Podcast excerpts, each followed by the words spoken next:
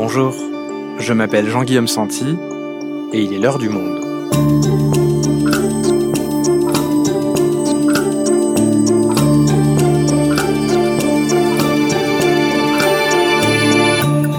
Aujourd'hui, le projet de loi Climat et résilience qui a été voté mardi à l'Assemblée nationale sera-t-il à la hauteur de ses ambitions? Qu'est-ce que le gouvernement puis le Parlement ont retenu de l'énorme travail de la Convention citoyenne pour le climat, cette structure inédite composée de 150 citoyens tirés au sort a échafaudé pendant 9 mois des solutions pour réduire nos émissions de gaz à effet de serre. Qu'en reste-t-il alors que de nouvelles manifestations pour le climat auront lieu ce week-end? Audrey Garrick, journaliste spécialiste de l'environnement au monde, a suivi de près ce sujet depuis le début. Elle nous raconte. Loi climat, le gouvernement est-il à la hauteur? Un épisode produit par Esther Michon, réalisation Amandine Robillard.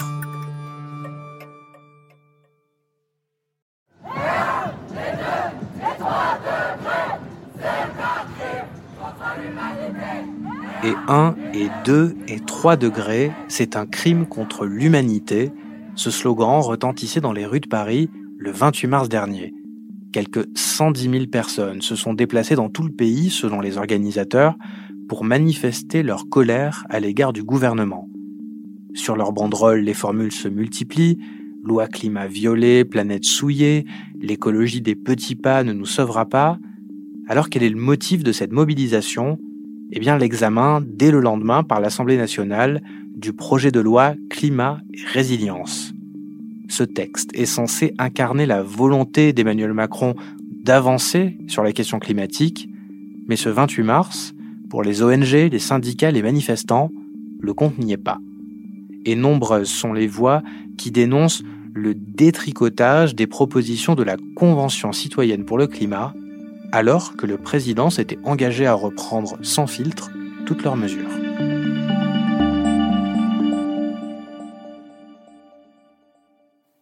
Audrey, avant de reprendre toute cette histoire, la convention, le projet de loi, les modifications par l'Assemblée, j'aimerais qu'on revienne un peu en arrière, comme souvent au début de nos podcasts. J'aimerais même qu'on revienne très loin en arrière, en décembre 2015 très exactement. L'accord de Paris, qui fait suite à la COP21, est alors signé. Comme un seul homme, 195 nations se sont levées pour célébrer cette victoire. Larmes de joie et de soulagement dans la salle du Bourget, l'accord de Paris pour le climat est adopté. Qu'est-ce qui est décidé? Alors l'accord de Paris, c'est le premier euh, traité international de réduction des émissions de gaz à effet de serre. L'objectif, c'est de contenir le réchauffement climatique euh, bien en deçà de 2 degrés et si possible 1 degré 5. Et pour cela, les 195 États signataires ont pris des engagements volontaires de réduction des émissions ils doivent les écroître euh, tous les 5 ans pour parvenir à terme à la neutralité carbone en 2050. Dans l'accord de Paris, l'Union européenne s'est engagée à réduire ses émissions de moins 40% d'ici à 2030 par rapport à 1990. Et au sein de l'Union, la France a le même objectif de moins 40%. D'accord, donc la France a cet objectif de réduction de 40% de ses émissions de gaz à effet de serre. Qu'est-ce qu'elle fait ensuite pour parvenir à le respecter? Déjà, elle a inscrit cet objectif dans la loi. En 2015, dans la loi euh, pour la transition énergétique, la croissance verte, il y a cet objectif. Ensuite, il y a une autre loi, la loi énergie et climat de 2019, euh, qui fixe l'objectif de neutralité carbone au milieu du siècle. Et ensuite, tout ça s'est décliné sous la forme d'une feuille de route qui s'appelle la SNBC, la stratégie nationale bas carbone, qui fixe des budgets carbone quinquennaux. Euh, l'idée, c'est d'avoir des plafonds d'émissions, un maximum d'émissions, euh, donc tous les cinq ans, à ne pas dépasser, et aussi par secteur. Donc, notamment, euh, le plus important, c'est les quatre premiers secteurs émetteurs, donc sont les transports, l'agriculture, les logements et l'industrie.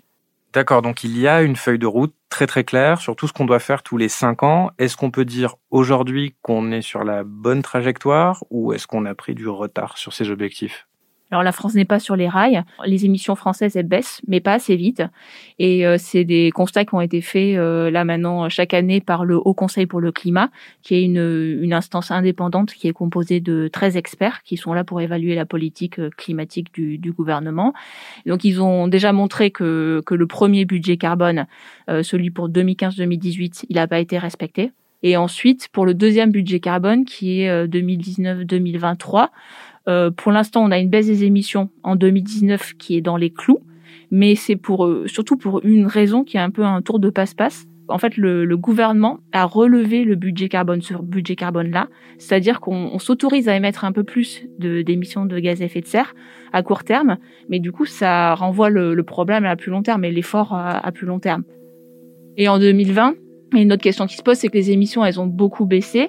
Euh, mais ça, c'est vraiment lié à la crise sanitaire et euh, forcément au confinement et à l'arrêt de l'activité économique. Donc, euh, c'est pas vraiment lié à des changements structurels. Donc, il y a un peu la, la question de savoir après est-ce qu'il va pas avoir un rebond des émissions? Et donc est-ce qu'on est vraiment dans les clous euh, là en ce moment? C'est pas sûr.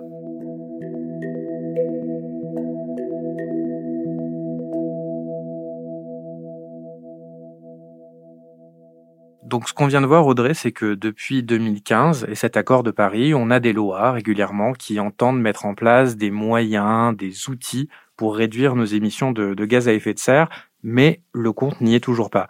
En 2019, le gouvernement propose la création d'une convention citoyenne pour le climat. C'est quoi exactement? C'est en fait une, expérience de démocratie euh, participative, mais qui est inédite. On l'a jamais fait d'une telle ampleur et sur une question aussi importante. On a tiré au sort 150 euh, euh, Français qui sont censés être représentatifs de la population française. Et le but, c'était d'avoir une petite France pour répondre à une grande question. Comment réduire nos émissions de gaz à effet de serre de 40% d'ici à 2030 par rapport à 90 dans un esprit de justice sociale? Et ces personnes-là qui ont été tirées au sort, à la base, ils n'y connaissent absolument rien en écologie.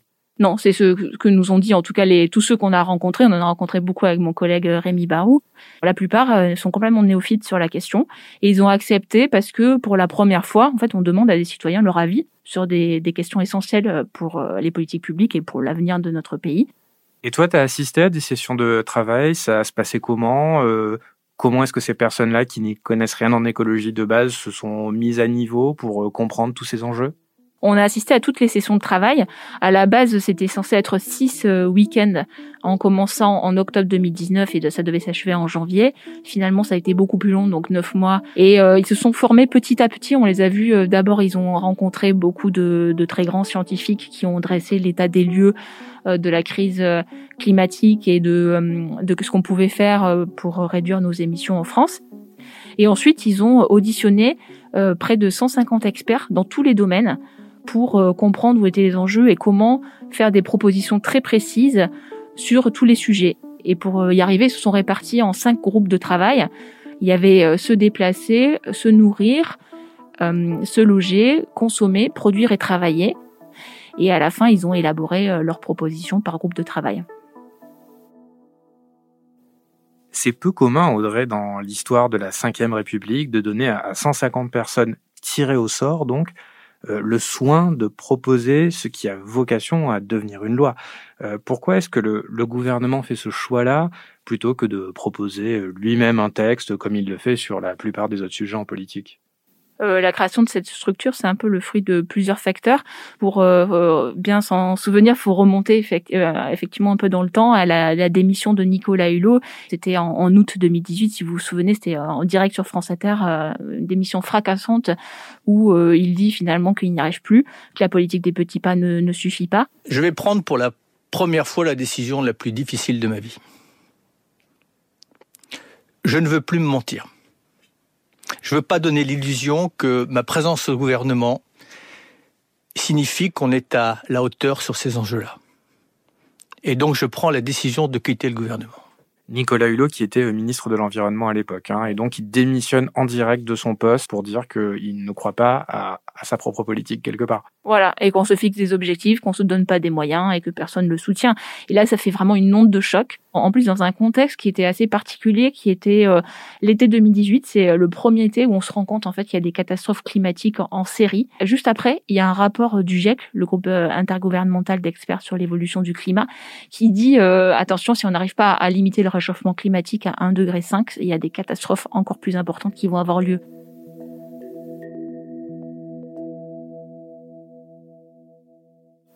À ce moment-là, il y a une prise de conscience énorme des gens de l'urgence et du fait qu'il faut demander des comptes au gouvernement pour euh, aller plus loin.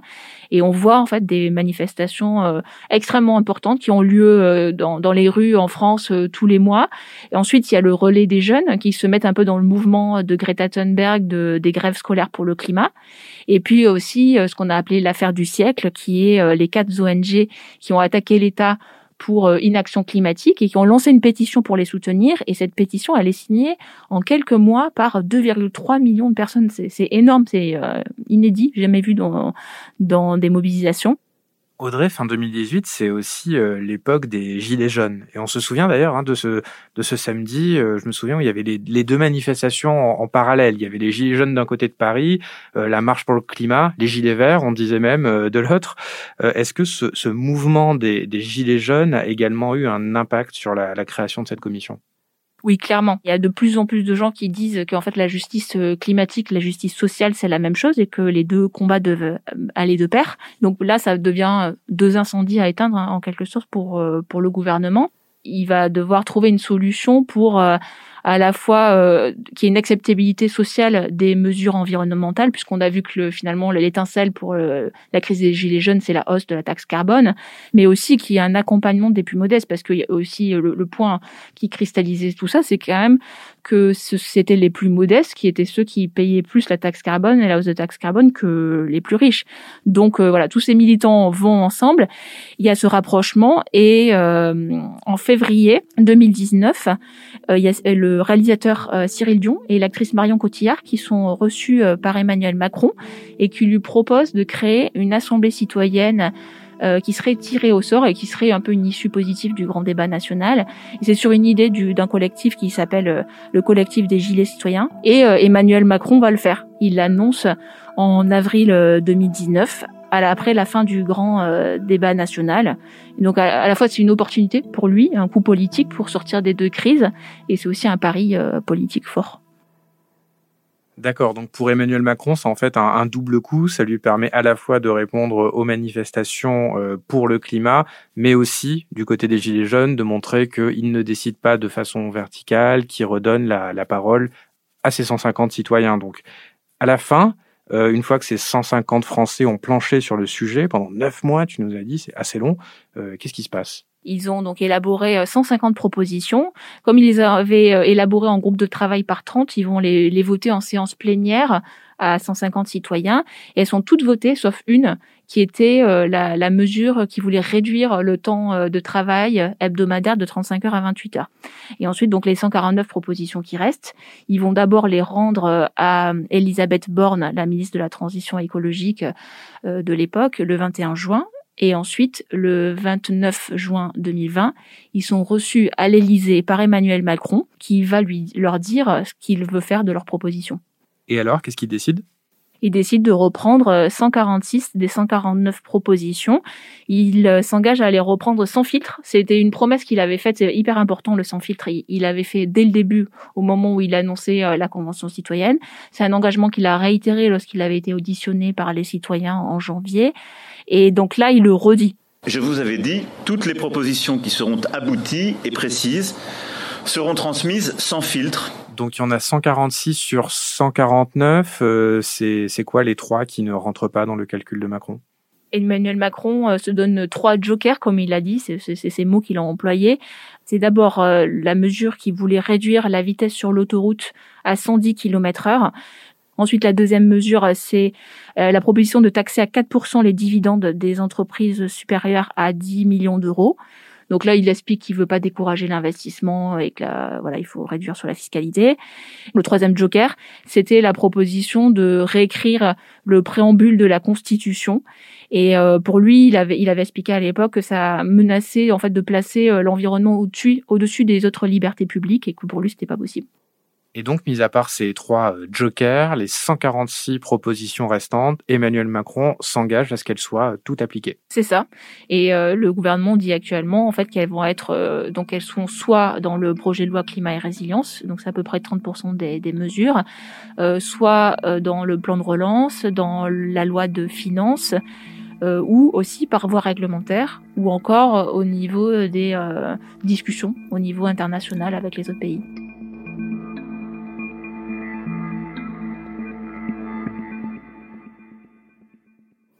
Donc il les reprend par différentes voies que tu viens de nous détailler. Est-ce qu'on peut vraiment dire qu'elles sont reprises sans filtre? Non, nous, euh, on a fait ce travail-là avec les, décodeurs, de regarder chacune des propositions une à une. On a, a fait des, des calculs, je vais vous donner des chiffres. Seules 18 des 146 propositions ont fait l'objet d'une reprise intégrale, donc ça fait 12%. Euh, outre les trois jokers dont on a parlé, il y en a 26 autres n'ont pas été reprises. Et finalement, la grande majorité des mesures sont partiellement reprises. C'est là où il euh, y, a, le, gros, euh, le nœud de la divergence entre les oppositions et le gouvernement, c'est que le plus souvent, en fait, le gouvernement suit l'intention euh, des citoyens, mais on va pas du tout assez loin. Il n'y a pas la contrainte, il y a la durée est complètement repoussée, et elles sont amoindries, ils font l'objet de dérogations, d'exceptions. c'est plus la même mesure.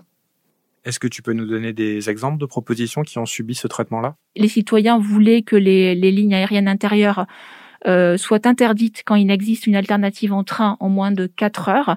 Et cette mesure, elle est devenue dans le projet de loi une interdiction quand il y a une alternative en train en moins de 2h30 avec des exceptions pour les vols en correspondance. Les euh, conventionnels voulaient interdire la publicité sur tous les produits polluants et y cibler particulièrement les SUV. Et là, maintenant, ça devient euh, l'interdiction de la publicité pour les énergies fossiles. Et même euh, Emmanuel Macron, il avait reconnu qu'en fait, ça, ça représentait pas grand-chose. Il y en a très peu de, de, publicité sur les énergies fossiles. Il y a aussi la question de la, de la 5G qui est beaucoup revenue sur la table, si je me trompe pas. Alors là, pour le coup, euh, c'est même pas une question sans filtre, c'est-à-dire que la, la, mesure de la 5G, elle n'apparaît nulle part en fait dans tous les débouchés des, des, mesures. Le gouvernement n'en a rien fait. Les conventionnels, ils souhaitaient un moratoire sur la 5G, sur le déploiement et l'attribution des, des nouvelles fréquences. Euh, jusqu'à ce qu'on fasse des études d'impact sur euh, pour l'impact environnemental et sanitaire. Et euh, ils n'étaient pas tous contre la 5G, mais ils voulaient être sûrs qu'il n'y ait pas de risque. Et le gouvernement donc n'a pas du tout attendu ces études d'impact pour commencer à attribuer les fréquences. Et c'est un peu le début du moment où ils se sont dit tiens, en fait le gouvernement commence pas mal à détricoter les mesures. Il y a quand même pas mal de jokers. Et, euh, et au final, on, a vu qu'ils étaient extrêmement déçus puisque lors de leur dernière session, ils se sont réunis pour euh, donner des notes au gouvernement, la façon dont, dont leur mesure a été reprise, à, pas mal de choses. Et, et, ils ont donné une note générale de 3,3 sur 10 sur la reprise par le gouvernement de leur mesure.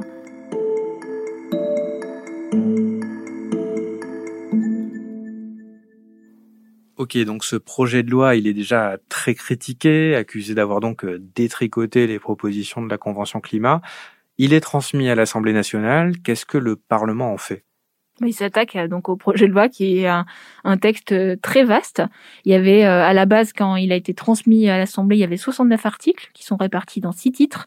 Et après l'examen, on est arrivé quand même à 218 articles dans sept titres. Et ça en fait, d'après le gouvernement, un des plus gros débats qui ait eu lieu sous la Ve République. Il y, a, il y a 200 heures de débat sur les cinq semaines d'examen. Et après ces 200 heures de débat, est-ce qu'on peut dire que le Parlement a rendu le texte plus ambitieux que le projet de loi du gouvernement ou au contraire l'a encore un peu plus vidé de sa substance initiale? Alors globalement, nous on juge que le, les députés sont, sont restés au milieu du guet. Il y a des progrès. On peut citer euh, le fait que le menu végétarien hebdomadaire soit pérennisé dans les cantines scolaires. On peut citer le fait qu'il y aura euh, aussi à partir de 2023 une obligation, là pour le coup euh, quotidienne, de menus végétariens quand il y a un choix dans les restaurants collectifs qui sont sous responsabilité de l'État, euh, comme les administrations, les hôpitaux.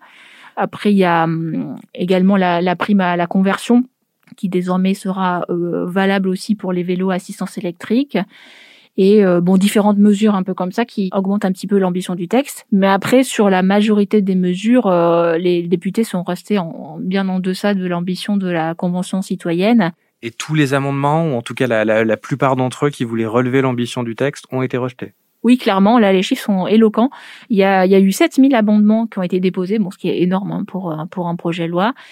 Et déjà, à l'origine, il y en a 1500 qui ont été jugés irrecevables. C'est euh, d'après, en, fait, l'article 45 de la Constitution fait qu'on peut écarter des amendements si jamais ils n'ont pas de, de lien direct ou indirect avec un texte. Donc, à ce motif, euh, là, le, les, amendements ont été écartés, alors qu'en fait, ils avaient un lien avec euh, l'objet initial de la convention, mais pas du coup euh, le texte en lui-même, puisque le texte avait déjà fait des impasses sur les propositions de la convention. C'était précisément pour remettre des sujets dans le projet de loi que ces amendements existaient, mais comme c'était pas dans le projet de loi, on les écarte. Voilà, exactement. Donc là, il y a tous les députés de l'opposition, euh, notamment les écologistes ou les socialistes, qui ont qui étaient euh, vent debout contre euh, contre ce qui s'est passé. Et en plus, lors de l'examen, il y en a seulement 500 qui ont été adoptés sur les 7000 ou du coup sur les 5500 qui restent. Donc c'est vraiment très très peu. Et seulement 120 de l'opposition. C'est essentiellement des amendements, les républicains qui ont été adoptés. Et quelles ont été les réactions des politiques euh, à tout ce processus parlementaire, à la forme finale du texte? Alors elles sont euh, diamétralement opposées. D'un côté, on a tous les députés euh, de la gauche et écologistes et les ONG qui trouvent que donc ce projet de loi manque cruellement d'ambition et qu'il y a tellement de filtres qu'ils ont fait carrément un jeu de mots sur le sans filtre d'Emmanuel Macron qui devient sans filtre le chiffre 100 pour dire à quel point on a détricoté et rejeté toutes ces mesures. Donc pour eux, euh, c'est vraiment une occasion manquée. Mais euh, à l'inverse, de l'autre côté de l'échiquier politique, il y a, il faut pas oublier qu'il y a les républicains qui euh, ont jugé tout au long de l'examen que ce texte allait trop loin. Et ils ont déposé beaucoup d'amendements pour supprimer des articles. Et pour eux, c'est un texte qui est pas du tout la façon dont ils voudraient faire de l'écologie, qui est juste du matraquage de, de taxes, de contraintes. Et donc eux, ils ont souhaité finalement s'abstenir ils ont ils ont pas voté ce texte. Et ce qui fait dire au final au gouvernement que c'est un texte qui est équilibré, puisque d'un côté on dit qu'on va pas assez loin, de l'autre côté on dit qu'on va trop loin. Et donc pour Barbara Pompili, la ministre de la Transition écologique, c'est euh, un texte qui, qui est essentiel et qui amène une rupture majeure dans la société.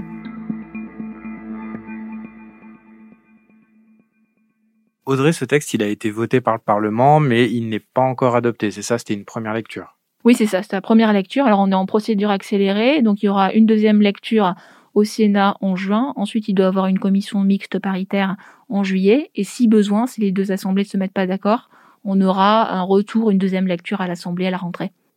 Avant de conclure cet épisode, Audrey, j'aimerais qu'on revienne au, au, tout début. On évoquait cet objectif fixé par l'accord de Paris de réduire de 40% les émissions de gaz à effet de serre par rapport à 1990 d'ici à 2030 on a déjà vu qu'on avait pris du, retard sur ce qu'il faudrait faire. Est-ce que cette future loi climat et résilience, elle est suffisante? Non, l'État, le, projet de loi permettra pas de tenir nos objectifs, mais euh, le gouvernement rappelle que le projet de loi est pas seul. En fait, que pour regarder euh, nos objectifs, il faut aussi regarder toutes les autres lois qui avaient été prises auparavant, puis le plan de relance et pas mal d'autres éléments.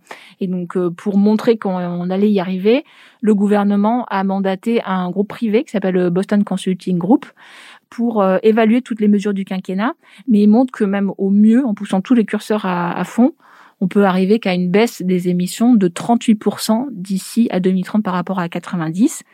L'autre enjeu euh, et le plus compliqué finalement, c'est que là, l'Union européenne vient de voter un nouvel objectif de réduction des émissions de moins 55% de réduction nette d'ici à 2030 par rapport à 90. Et donc, on ne sait pas encore combien la France va devoir faire, mais ça va forcément augmenter notre objectif à nous on se serait sans doute entre moins 43 et moins 50%. Et donc si ben, on ne sait pas comment atteindre les moins 40%, ou qu'on est juste du moins, on se demande un peu comment on va aller encore plus loin.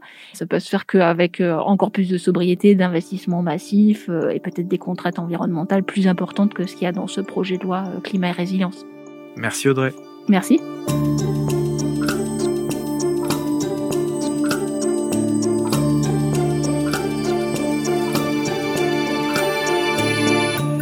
Si vous souhaitez en savoir plus sur le sujet, vous pouvez aller consulter tous les articles d'Audrey Garrick et du service Planète dans la rubrique Climat sur notre site. C'est la fin de l'heure du monde, le podcast quotidien d'actualité proposé par le journal Le Monde et Spotify. Pour ne rater aucun épisode, vous pouvez vous abonner gratuitement au podcast sur Spotify ou nous retrouver chaque jour sur le site et l'application lemonde.fr. Si vous avez des remarques, suggestions, critiques, n'hésitez pas à nous envoyer un email à l'heure du monde, lemonde.fr. L'heure du monde est publiée tous les matins du lundi au vendredi. On se retrouve donc très vite. À bientôt.